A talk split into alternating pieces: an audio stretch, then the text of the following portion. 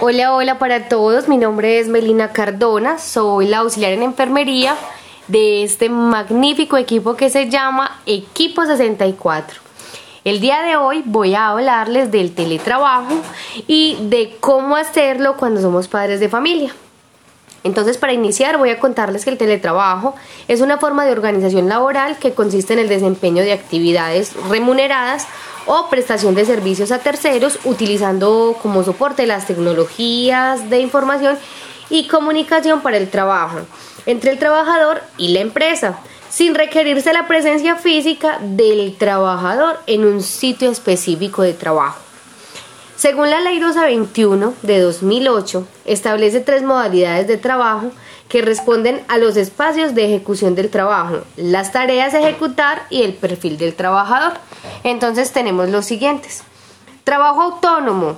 Aquellas personas independientes o empleadas que se valen de las TIC para el desarrollo de sus tareas, ejecutándolas desde cualquier lugar elegido por ellos. El teletrabajo suplementario es para los trabajadores que alternan sus tareas en distintos días de la semana, entre la empresa y un lugar fuera de ella. Teletrabajan al menos dos días de la semana. O sea, estas personitas van a su empresa tres días y dos de ellas lo hacen en su casa. El teletrabajo móvil son los trabajadores que utilizan dispositivos móviles para ejecutar sus tareas, sus actividades laborales y esto les permite ausentarse con mayor frecuencia de la oficina y no tienen un lugar definido para ejecutar sus tareas. Unos tipsitos como para hacer el teletrabajo en casa. Entonces, lo primero, tenemos que organizar nuestro día.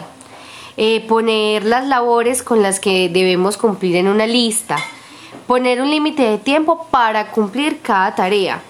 Hay que evitar a toda costa cualquier distracción, o sea que debemos elegir un lugar en el que no tengamos distracciones y podamos llevar a cabo todas nuestras funciones.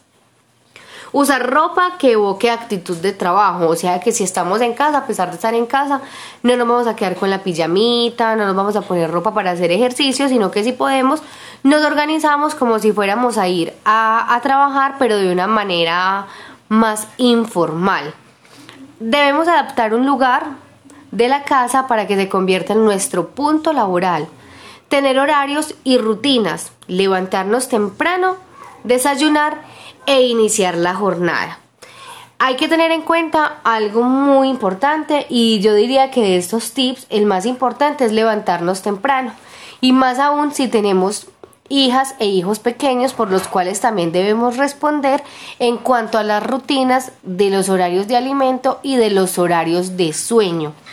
¿Qué pasa? Si nos levantamos tarde, todo nuestro día va a ser tarde.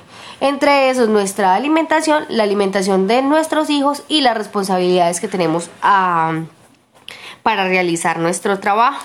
Entonces, es ideal es ideal levantarnos, programarnos, poner un horario para realizar las tareas del hogar y poner otro horario para cumplir con las tareas a nivel laboral, porque si no se nos va a volver realmente todo trabajo a nivel laboral y no vamos a tener una muy buena relación o no va a ser la mejor relación eh, en casa con las personas de nuestro hogar porque no estamos compartiendo con ellas, dado que no tenemos ni ponemos un límite de tiempo. También los invito a que cuando estemos haciendo teletrabajo, cuidemos nuestra postura. ¿Cómo la cuidamos? Sentándonos bien, cuidando la espalda y cuello, o sea, sentarnos derechitos. Hay que elegir una silla con tres puntos de apoyo. Apoyo es que, que podamos poner, eh, que tenga patas, asiento y un respaldo. Nada que un butaquito, que el burrito de la casa, no, que sea una silla con espaldar en el que nos podamos sentar de una forma cómoda. Hay que acondicionar un escritorio, no la cama ni el sofá. Estos puntos no son para trabajar.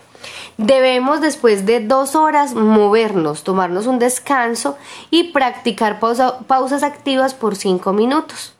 También debemos sentarnos con la espalda recta y los muslos deben estar en posición horizontal, las piernas en, posición vertical o extendidas y los pies sobre el suelo. Bueno, esta información se las da Melina Cardona.